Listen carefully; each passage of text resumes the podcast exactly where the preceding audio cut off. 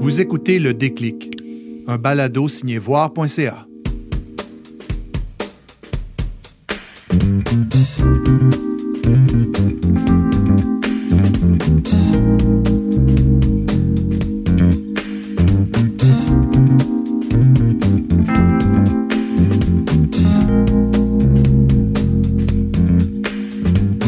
David Goudreau. On l'entend de plus en plus, on le voit de plus en plus. C'est un auteur, un poète, un homme de parole, un homme qui prend la parole. À l'occasion d'une grande entrevue que nous publions sur voir.ca pour le mois de mai 2019, nous avons voulu comprendre quel avait été pour lui le déclic, le moment où tout ça avait commencé dans sa vie.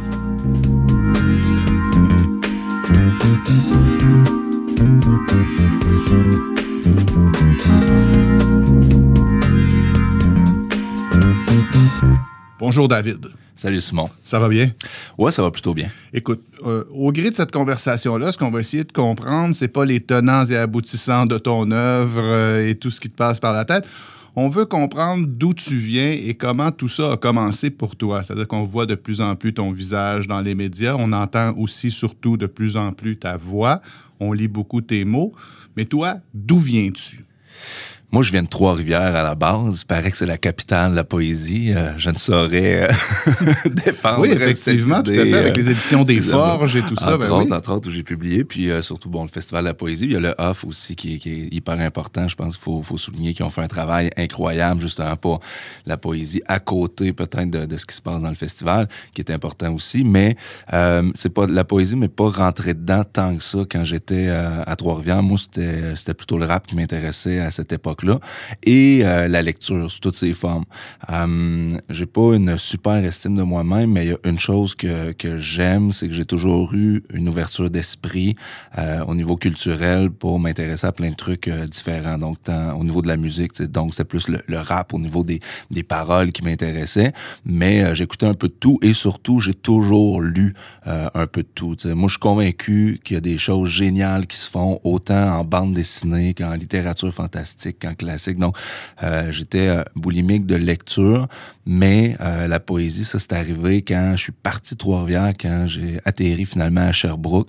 Donc, déjà, j'avais j'avais eu des premiers contacts avec la poésie québécoise, secondaire, et des trucs qui m'avaient allumé, mais je me suis vraiment plongé dedans plus tard, donc à, l'université.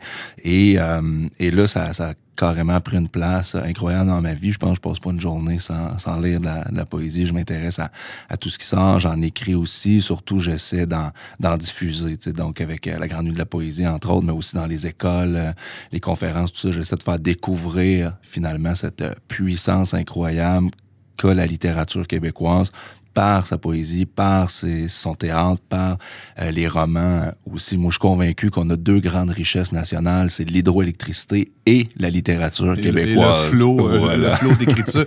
Dis-moi, on est à quelle époque de ta vie à ce moment-là où tu pars de Trois-Rivières pour t'en aller à Sherbrooke? Euh, là, j'ai 20 ans à peine, donc je suis je suis assez jeune. Pour l'anecdote, à l'époque, je suis allé étudier en travail social. Moi, j'étais un peu euh, euh, dans les, classes particulières, on m'envisageait comme un potentiel décrocheur même à une certaine époque. Euh, on a essayé de me, me, diriger vers des trucs de DEP et tout ça, alors qu'à part des torches, je savais manipuler aucun outil. Et finalement, j'étais allé en travail social au cégep. Et là, à la fin du cégep, ma blonde s'en allait étudier en droit à l'époque. Et moi, je me suis dit, bon, ben, pourquoi pas, je vais, je vais continuer, je vais aller à l'université. Puis là, elle ne savait pas trop ça s'en allait à Québec ou Sherbrooke puis tout. Fait que là, oh, je vais aller à Sherbrooke. Fait que moi, un peu euh, suivre le courant, OK, bon, je te suis, je vais aller à Sherbrooke, pourquoi pas.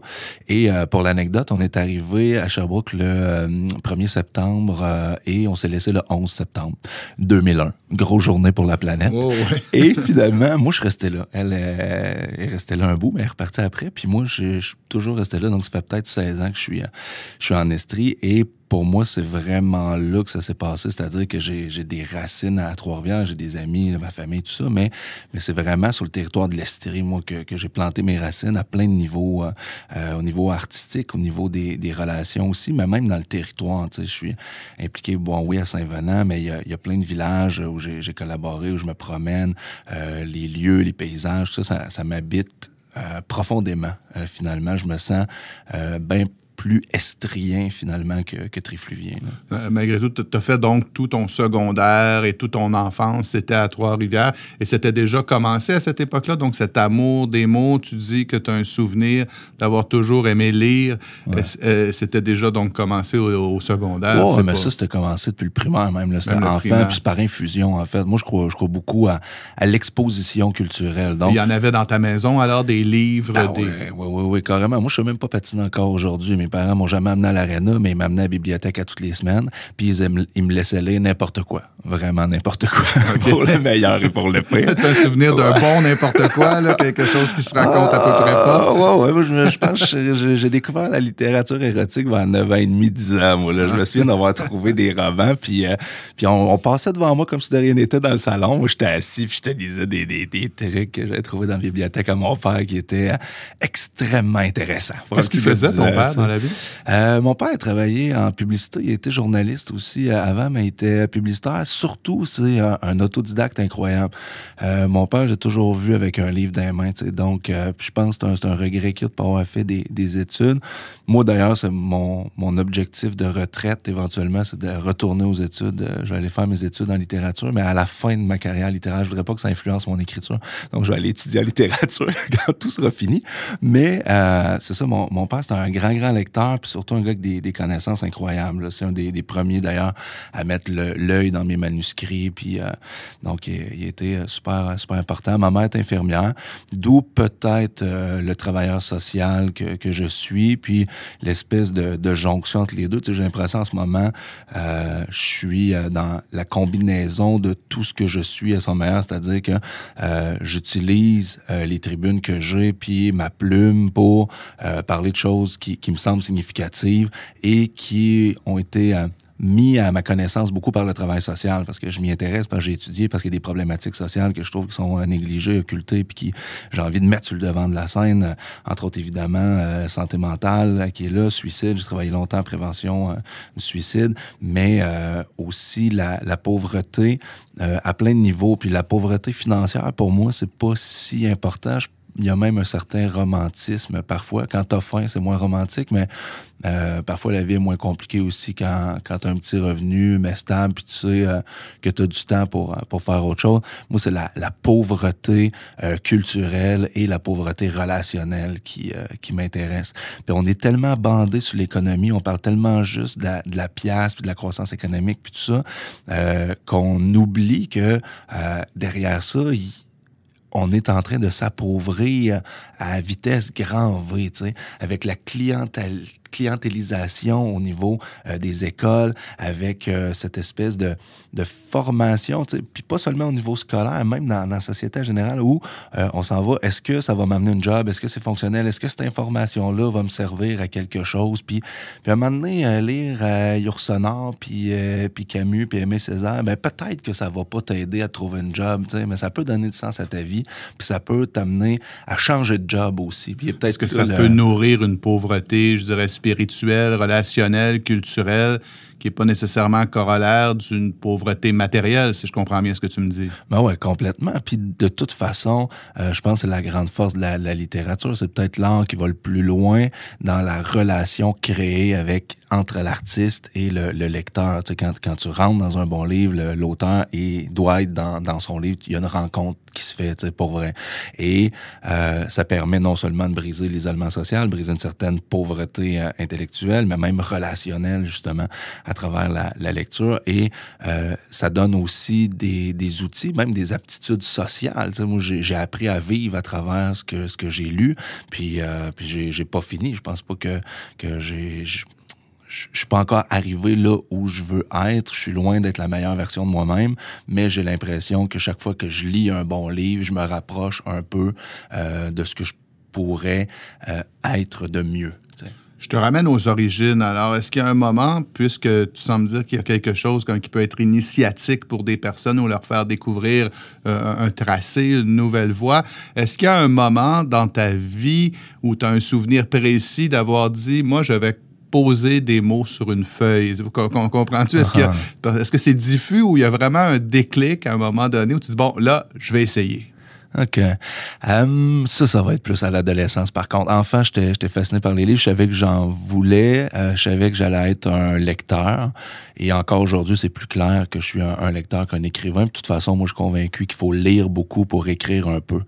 Mais euh, à l'adolescence, à travers les, les, les délires euh, au niveau du rap et tout ça, puis commencer à faire de la scène un peu, il y avait quand même l'objet livre qui, qui me fascinait. Puis à l'époque, j'ai commencé à écrire des nouvelles littéraires, il y a des profs qui réagissaient à, ça. Et euh, je pense que c'est vraiment à ce moment-là que le désir euh, d'être écrivain, puis au sens très large, parce que bon, là, je fais de la chronique aussi, euh, je suis parolier pour des chanteurs, des chanteurs, j'écris plein de façons différentes, mais le geste d'écrire, je pense que c'est vraiment à l'adolescence, ça a été clair que, OK, moi, ça va être au cœur de ma vie. Mais en même temps, je le voyais encore peut-être davantage comme une passion dévorante et euh, qui, donnait euh, du sens davantage euh, qu'une profession. Parce que je suis allé étudier en travail social tout en voulant être écrivain. Il y avait cette espèce, je pense, de désir plus ou moins conscient d'aller chercher de la matière aussi. Tu sais, je me dis en travail social, c'est clair, je vais avoir du gros stock, je vais avoir des histoires humaines incroyables, puis je vais pouvoir rester pauvre puis travailler comme un fou pour des pinottes. Donc ça va me garder sur le terrain. Dans la pureté de du poète maudit. Peut-être Jean-Jacques Rousseau sort de ce corps. Mais, euh, mais euh, au-delà, au-delà de ça, je savais que j'allais vouloir euh, l'écriture au cœur de ma vie. Et finalement, ben ça, le, plan B est devenu le plan A, mais ça reste très lié. pour moi, il y a, y a, quelque chose, même quand je fais des projets qui sont pas engagés ou même quand je suis pas dans l'éditorial, euh, il y a quand même l'espèce de, de, vision globale du travailleur social derrière l'approche systémique, de voir euh, qui influence quoi, puis l'individu dans son monde. Puis, fait que c'est jamais si loin que ça, finalement. Ça s'est passé comment, ça? Euh, bon, tu, tu, tu dis c'est un plan B. J'imagine tu griffonnais peut-être dans des calepins ou euh, mm-hmm. peut-être même dans les cahiers scolaires. Je ne sais mm-hmm. pas. Quand, comme je pouvais. que c'est ça, comme beaucoup, avec un, dès qu'il y a une idée qui passe. Et et quand as-tu compris que ce plan B-là, que tu faisais peut-être en dilettante ou par inspiration personnelle, allait prendre toute la place dans ta vie? Hmm. Au premier roman, euh, je dirais, j'ai déjà publié deux recueils de poésie. Euh, bon, il y avait eu euh, la Coupe du monde de slam, j'ai gagné un peu avant. Je me promenais déjà dans les écoles, je faisais des ateliers et tout. Mais à ce moment-là, j'étais encore travailleur social à temps partiel. J'étais pratiquant à l'époque. J'étais encore TS, je suis membre de l'ordre, mais je pratique plus. Mais jonglais avec cette espèce de, de, de surcharge de travail, donc de faire de l'intervention deux, trois jours semaine, de courir aux quatre coins du Québec, donner des ateliers, en même temps les projets d'écriture, bon, publier des recueils. Puis il y avait ce idée de roman qui a toujours été là depuis l'adolescence, d'écrire un, roman. Puis là, finalement, euh, pour l'anecdote, je me suis levé un matin et euh, je vais à l'ordinateur pour euh, me mettre au travail et il y a un énorme fœtus sur mon fond d'écran. Ça saisit. Quand t'as pas pris ton premier café, là, c'est, c'est, dur, ça rétine. Donc, je retourne voir ma dulcinée. Je dis, chérie, est-ce que tu essaies de me passer un message? oui. Serions-nous enceintes? oui, il est de moi. Ouais, ouais, pas mal sûr. OK. Et là, il y a une espèce de, de pression. simplement que je comprenne. Donc, quand tu as allumé l'ordinateur, elle, elle, avait mis ça en fond d'écran. Mais je veux dire, il y avait déjà eu une échographie, donc c'était le. Non, non, il y avait eu le test de, de, de grossesse. Il n'y avait pas eu la première une photo, mais pas vraiment de, de, de l'enfant à naître. Non, non, c'est okay, ça. Un, un, fœtus anonyme de Google. OK, OK, OK. c'était pour me passer le message. OK, ça fait un réveil. Euh, c'est ça, brutal. Puis en même temps, double réveil brutal, parce que là, ça a fait, hey, le roman que tu veux écrire depuis 20 euh, ans, là, c'est maintenant ou jamais, parce que quand tu vas le bébé d'impact, tu, tu, vas avoir moins de temps. Donc, euh, c'est à ce moment-là où je m'y suis mis. Et euh, donc, La bête à sa mère, le premier roman. Et c'était clair, je savais pas encore qu'il allait euh, se vendre à autant de copies puis se promener un peu partout dans le monde, mais euh, au bout du premier roman, c'était clair que le plaisir que j'avais eu dans ce terrain de jeu-là, qui était euh, plus grand, mais surtout différent de celui que j'avais dans, la poésie, qui, est aussi importante, mais qui c'est différent. C'est pas les mêmes zones de la, psyché que ça, va appeler, mais là, je me dis, OK, ça, je veux faire ça encore. Peu importe que le roman marche ou pas, moi, je veux revivre ces heures-là consacrées à trouver la phrase, puis à, travailler des chapitres, puis à essayer de, de, faire courir le lecteur, qui existait même pas encore à ce moment-là, mais je me disais que le livre allait exister, mais ce plaisir-là. Donc, avant même d'avoir un, succès de, librairie ou de critique ou peu importe, c'est à ce moment-là que ça s'est fait. Donc, assez tard, finalement. Donc, je suis rendu à 34, 35 ans. L'écriture avait toujours été là, ça avait pris plein de formes, poésie, oralité, tout ça. Mais là, je pense que c'est à ce moment-là, je me suis dit, OK, là, euh, faut que je me consacre à l'écriture à temps plein. Finalement, ben, le premier roman d'école, euh, la pression des lecteurs, pression de l'éditeur, tu devrais faire une suite, parce que t'as même pas une trilogie au début, j'avais juste laissé une fois un peu Moi, j'étais déjà sur un autre projet, puis euh, qui, qui, avait rien à voir avec la, bête, Puis là, finalement, euh, pression et tout. Un moment donné, j'étais au téléphone avec euh, mon amie Francine Ruel, puis elle me dit, t'es-tu sur un projet d'écriture? Ouais, ouais, je travaille à un roman. Elle dit, la suite de la bête. Je dis, non, non, c'est autre chose. Elle dit, fais-moi confiance, petit gars. Écris la suite. On a assez de misère à vendre des livres, puis un personnage qu'on veut revoir. Et là, je me suis dit, bon, ben, défi d'écriture, tant qu'à faire une suite, je vais faire une trilogie. Je veux pas rester avec ce personnage-là pendant dix ans. Alors, j'en fais trois en trois ans bang, bang, bang, je tire le jeu au maximum, euh, je me mets du temps, euh, beaucoup de discipline, mais vraiment, là, chaque fois que j'ai une journée de congé, il me fallait au moins cinq pages euh, complètement satisfaisantes. Et, finalement, ben, je suis allé au bout de, de ce projet-là ça a bien fonctionné. Puis là, j'ai l'impression que ça m'a mis en selle un peu. Et là, bon, ben, je me promène, puis j'ai d'autres projets, prochain roman à l'automne, puis euh, ça se passe, bon, en, France, Canada anglais aussi, ça sort, puis je vais un peu faire la, promo derrière. Mais, euh, mais maintenant, ça prend toute la place, finalement, l'écriture. Est-ce que je me trompe alors? Alors, ce serait ce matin-là où il y a le fœtus qui est apparu sur l'écran, où tu savais que tu allais devenir père, donc, et tu as dit profite du dernier temps que tu as de, solitude masculine, si je peux dire comme ça. Ce fœtus m'a fait naître. Ah oui, bon. voilà, c'est ce fœtus qui m'a mis au monde.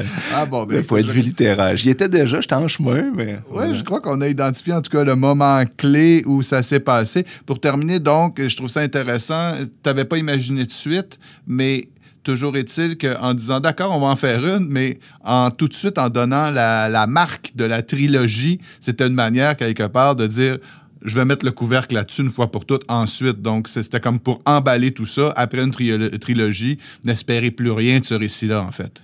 Ouais, il y avait cette espèce de, côté d'aller aussi au maximum de mes capacités avec ce personnage-là. Mais euh, bon, en même temps, un petit scope, euh, il me manque terriblement ce là, le, prochain roman, on est complètement ailleurs. Je voulais me mettre à risque, je voulais pas non plus tomber dans la recette. Donc là, on est dans une dynamique familiale, on est dans une structure éclatée, on est dans complètement autre chose. Mais la bête me manque tellement, cette écriture-là me manque tellement que je vais probablement revenir avec Maple, le personnage, la vieille pute dans le troisième roman, pour faire sa vie à elle finalement. Une chatte de ruelle dans une chienne de vie, puis reprendre un peu le style, mais avec un autre personnage, une autre histoire, euh, déconstruire un peu tout ça.